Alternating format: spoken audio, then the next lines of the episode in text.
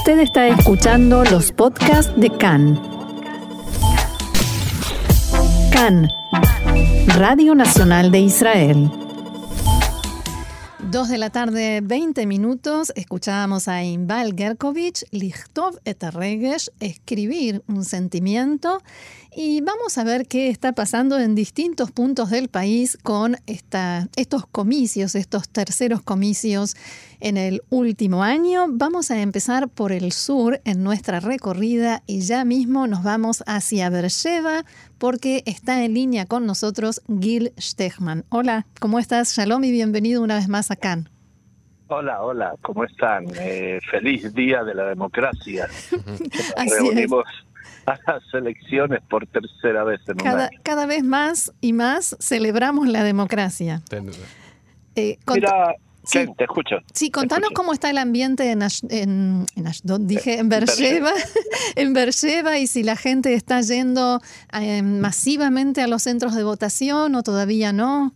Eh, por el momento, eh, teniendo en cuenta de que la votación comenzó a las 7 de la mañana, yo voté muy temprano, me daba la sensación de que sí, había un, una respuesta que la gente se estaba moviendo, o sea, me pareció teniendo en cuenta que las últimas elecciones fueron hace unos cuatro o cinco meses, me, dio la sensación de que había más movimiento. Eh, lo que sí, después me empecé a desplazar hacia el centro del país y eh, las rutas están eh, terriblemente llenas, lo que significa que la gente aprovecha el día y el clima que está bastante acorde para salir a pasear. Espero que hayan votado Sí, antes y o si después. No, que no se olviden. ¿Cómo se vivió en Beersheba toda esta campaña electoral, la tercera en un año? Eh, te voy a ser sincero, lamentablemente las eh, redes sociales eh, hierven con, con, lo que es la propaganda proselitista, los ataques eh, son de un bando y del otro muy, muy, muy violentos. Eh, para la persona que da vuelta por la calle no se da cuenta de que hay elecciones porque hay muchos, no hay esa feria de color que había en su momento con los carteles y los coches, con eh, panfletos. Hoy en día la campaña proselitista y el enfrentamiento es en las redes sociales. O sea y que si lamentablemente uno... esta vuelta fue para mí mucho más violenta que la vuelta pasada. Si uno camina por Beersheba, ¿puede no pensar que hay elecciones a tal punto? Sí, si no está cerca de los eh, lugares donde se encuentran los lugares de votación, las urnas, puede parecer que es un día común. ¿En algún momento se habla de política? Porque hablas de que el enfrentamiento es casi personal entre bandos en redes sociales, pero no sé si, si en Beersheba o entre colegas y familiares, pues entre todo esto queda lugar un poco a la charla distendida, a defender, pues mira, yo soy de izquierdas, tú de derechas, pero podemos contraponer ideas. La, la gente está tan cansada, está tan eh, defraudada por lo que está sucediendo que en, en, las familias, por ejemplo, mi familia, tratamos de evitar el diálogo político porque hmm. se eh, arma. Tenemos, claro. y entre, entre los, los conocidos siempre ponemos las pautas antes del encuentro, muchachos, nos encontramos, pero nada de política. Las reglas del que, juego. Claro, pero es difícil contenerse. Es triste que así sea, ¿no? Que no se pueda hablar distendidamente y respetar eh, la, la, opinión del colega o del familiar, aunque no sea la de uno propio, pero que, que se llegue hasta este punto. Es algo que pasa en Israel, pero también es un fenómeno que se podía traducir en otros lugares también. Claro, lo que pasa es que ya tres veces nos encontramos no, para hablar claro. de política. Entonces claro. ya, ya a mi, a mi criterio ya pasamos el límite de la discusión eh, objetiva de qué es mejor y de qué es peor. Eh, en estas horas supiste de algún incidente en Beersheba, ¿se ve presencia policial o de inspectores como nos dice la información? Eh, en Beersheba hub, eh, hubieron muy pocos casos.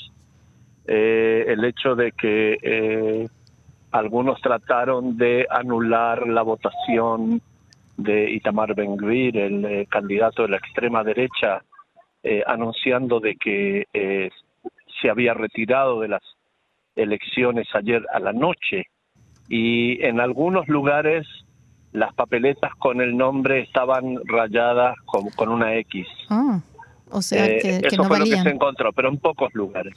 Muy bien, Gil Stechman, habitante de Beersheba, concejal de, en Concejal Beersheba, municipal. concejal municipal. Muchísimas gracias por este panorama y ojalá que el próximo sea dentro de cuatro años.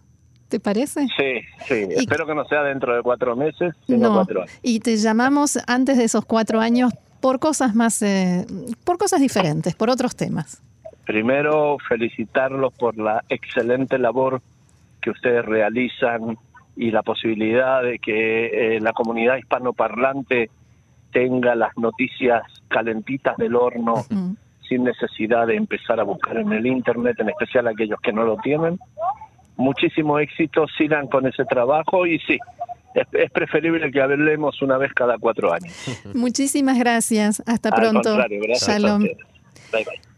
Y del sur nos vamos hacia el norte porque ya tenemos en línea a un colega, el periodista Marcos León. Hola Marcos, ¿cómo estás? Hola Roxana, ¿cómo estás vos? Muy bien, muy bien. Aquí te saludo junto a Ofer Lashevitsky y queremos saber cómo está la situación, cómo está el ambiente en Naharía, cómo está votando la gente, si masivamente o no tanto. Eh, bueno, mira, hubo un... La verdad que como panorama general debía decirte que es un día bastante hermoso. Sí. Eh, digamos, es un día atípico de invierno con un solcito muy lindo. Ahora al mediodía mucho más. Y Qué envidia. Sí. Sí, la verdad que apareció muy nublado, yo pensé que iba a conspirar, pero no, realmente la gente, lo que tiene de característica es que está todo el comercio abierto, entonces le permite a la gente pasear y comprar, y la verdad que para nuestra ciudad, que en algún momento estuvo un poco vapuleada por otras situaciones, Sí. eh, es muy lindo, hace mucho tiempo que no veía tanta gente en las calles, eh, familias paseando. Oye, bueno, Realmente, entonces eh, no es tan malo para el pequeño comercio esto de que tengamos elecciones cada 3-4 meses. Esto dinamiza. Sí, la verdad que no solo no es malo, creo que es bueno. Eh, eh, Hay que también, buscar bueno, el lado positivo. Estuve buscando en, la- en la- en las urnas, pero la escuela más grande que encontré la encontré en la Mayuil, que tiene un descuento muy importante hoy. este, las colas, eh, el, el flujo es bastante interesante. Eh, digamos, los pronosticadores decían que iba a ser la elección que menos gente iba a ver. Yo creo que vamos a tener una sorpresa porque veo realmente un caudal importante de gente llegando a las urnas. He estado en tres urnas diferentes en distintos sectores de la ciudad. Eh, al principio llegó a haber un 20% a las 10 de la mañana, que ya era un número bastante interesante. Sí. Eh, y yo creo que ahora debemos estar eh, cerca de un 28. Pasado, el, pasado el 30, te iba a decir, sí, pasado el Ujú. 30% casi seguro. Eh, quizás creo yo que puede haber alguna, o, o que toda la gente salió a votar temprano para aprovechar el día, o que todavía pensemos que hay mucha gente que está trabajando, ¿no? Sí. Marcos, Mucha gente que- sí. Recién nos decía Gil Stechman desde Beersheba que en Beersheba prácticamente no se ven carteles y que todas las peleas y las discusiones y las campañas se dieron principalmente en las redes sociales. ¿En el norte también fue así? ¿Es así? Sí, sí, sí, no, realmente algo llamativo, coincido con Gil, de paso le mando un abrazo al concejal Gil de Berceo. Eh, sí, coincido con él, realmente pues, sabemos que lo que pasa últimamente en las redes, ¿no? que se torna virulenta la discusión, eh, porque hay una cosa de impunidad, de anonimato, digamos que no sabes si con quién estás hablando con quién estás hablando, pero la presencia en la calle fue mínima. Eh, así pasaron los candidatos y tuvieron encuentros, digamos, cuando decís multitudinarios, estás hablando de 300 personas, Mm, 400 personas, no, no y, y para ellos fueron actos importantísimos. Eh, estuvo, estuvo Netanyahu, por supuesto, estuvo también Gantz, eh, han estado los candidatos principales en Naharía, cosa que en otras elecciones no había pasado. ah. Es decir, en, la- en la- en una sí, en otra no. Y, y sin decirnos a quién, los latinoamericanos en el norte eh, tienen una tendencia de votación o hay- están divididos. Yo creo que están bastante divididos. Eh, hay una tendencia que realmente no es una tendencia, hay una sensación de división, como si fuera, no, me gusta la palabra, pero esa grieta, de que están quienes quieren seguir porque así también y quienes quieren este, eh, ya cambiar por una cuestión de cambio democrático, Mm. digamos, de que ya tanto tiempo un mismo gobierno quizás no sea lo, lo deseable. Pero no hay una discusión política de fondo.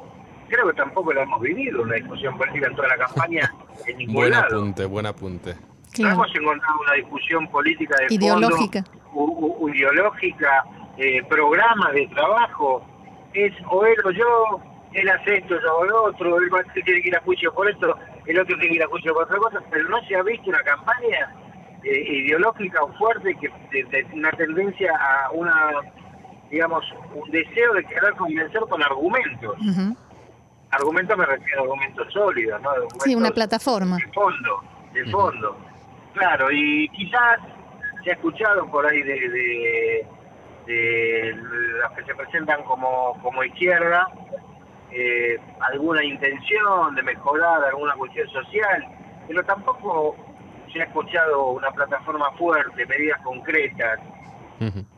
Eh, creo que están cambiando figuritas que no, no cambian el hecho, ¿no? Es solamente le- pasa a ser que es una elección en donde solamente lo personal, las figuras son las que van a atraer o no. Muy bien, Marcos León. Y la sensación es que hay mucha Sí. polarización también. Claro, claro. Y los Eh, partidos chicos tienen un serio riesgo, me parece. Marcos León desde Naría, muchísimas gracias. Nosotros seguimos recorriendo el país y gracias por, por este, esta, este aporte y será hasta la próxima. Hasta la próxima. Gracias, Roxana. Gracias, Sofer. Un abrazo para ustedes. Un abrazo, Shalom. Chao, chao. Buen trabajo. Gracias. Gracias. Y bueno, seguimos aquí en Tel Aviv para ver lo que ocurre y tenemos también con nosotros en la conexión a Miriam Barchilón. Shalom, Miriam, ¿cómo estás? Miriam, ¿nos escuchás? Sí, Ay, ¿vosotros a mí? ahora, ahora. Sí, Ah, sí. ahora, Vale. ahora- ¿Cómo ahora- estáis? Ahora sí, ahora sí. Ahí, perfecto. Miriam, eh, Shalom y gracias por estar ahí con nosotros. Queríamos que nos actualizaras cómo estaba el panorama aquí en Tel Aviv, porque yo la verdad acudí al centro de votación bien pronto por la mañana y no había, debo decir y actualizo, no había en absoluto ambiente electoral, no había propaganda, no había ningún activista. Ah, sí, había uno de azul y blanco, pero la verdad parecía una jornada muerta. ah, Entonces, no, donde estuve yo a las 7 de la mañana ya había ya movimiento. ya había. sí. Entonces, Miriam, Sí. cuéntanos que, si has ido a votar y dónde y qué es lo que estás viviendo. Pues yo creo que hay un poco una mezcla de esos dos ambientes, ¿no? De gente que está desilusionada y que se queja de tener que votar una tercera vez y de otra gente que sigue con ánimos de que su candidato pues sea elegido. Eh, yo fui a votar en el centro de Tel Aviv y la verdad que ahí sobre las 10 de la mañana sí que había ambientillo. Ujú. Eh, Miriam Barchilón, por cierto, que no mencioné también colega periodista nuestra aquí en, Tel Aviv. No sé si al respecto de esto que comentaba, de esto que vi yo en el sur, que no había militantes, activistas tratando de cazar a indecisos, no sé si en, en tu lugar de votación sí que había un poco más de movimiento en este sentido. Sí, sí que había más movimiento. A ver, el movimiento que había más era eh, algunos partidarios de Netanyahu, pero sobre todo gente en contra. Mm. ¿Y pudiste ver si había inspectores, policía, todo este dispositivo de seguridad que nos informan que está funcionando, que nosotros muy temprano lo vimos iniciarse? Por lo menos yo en donde fui a votar vi que llegaban, pero ¿cómo está en ese sentido el movimiento en Tel Aviv? Sí, sí, de hecho, lo primero que vi al entrar a- al colegio de votación fue una persona con una cámara en el pecho Mm. eh, vigilando. Vi, esta vez he visto bastante más vigilancia que la vez pasada de, bueno, inspectores, gente mirando que todo esté correcto. Ujú. Y, y bueno, aprovechando, pues eh, Miriam, que estás en Tel Aviv, cuéntanos cómo se vive más allá del momento en que uno va a introducir la papeleta, pues cómo uno o una en este caso aprovecha el día pues para disfrutar, gozar o estar en familia, que es lo que planteas eh, hacer para lo que te queda el día de hoy. Pues mira, el paseo marítimo tiene muchísimo ambiente, la playa, la verdad que es un día bastante, bastante agradable. Y nos da mucha envidia escucharlo. Sí, vosotros os queda un día larguito, pero bueno, eh, la gente está paseando por Kikar Rabin, había muchísimo ambiente, había de hecho también una persona disfrazada de Ben Gurión, Ojo. eh, poniendo ambiente, o sea que sí, Ya sí, mu- mucha gente por la calle, muchos niños también. Miriam, que no ¿cuántas, tienen colegio. claro, ¿cuántas decenas de llamados de candidatos recibiste Ah. en las últimas 24 horas? Muchísimas, muchísimas. Y también tengo que decir un poco como anécdota que como joven de Tel Aviv, ¿no? He, he sido objetivo de mucha publicidad de Cajón Laván, Ok. diciendo que en Tel Aviv el 64% de la gente va a votar, pero en Bnei Brak, que es un sitio religioso, va a votar el 72%. O sea que bastante llamando a los jóvenes en contra de Netanyahu a que salgan a votar. O sea, bien específico. Muy, muy específico. Bueno. Eh, entre la gente eh, con la que compartís y te moves en Tel Aviv, ¿hubo discusiones de a quién votar, a quién no, por qué? Sí, o sea, en Tel Aviv el ambiente siempre es más liberal que en otros lugares del país, pero bueno, las asociaciones de, bueno, la asociación de eh, Abodá con Gesher y con eh, Meretz daba mucho que hablar y mucha gente estaba dividida de si mantener el voto a ellos o hacer un voto útil y contra Netanyahu y votar a Cajón. Fe. Pues Miriam, muchísimas gracias. Termina de disfrutar este día en el Tayelet, en la playa, donde sea. Hazlo por nosotros también. Y nada, estar- estaremos pendientes de qué es lo que ocurre esta noche. Y nada, un fuerte abrazo desde aquí, desde los estudios de Cannes. Gracias. Un Shalom. abrazo y que sigáis con el buen trabajo. Gracias. Gracias. Hasta luego.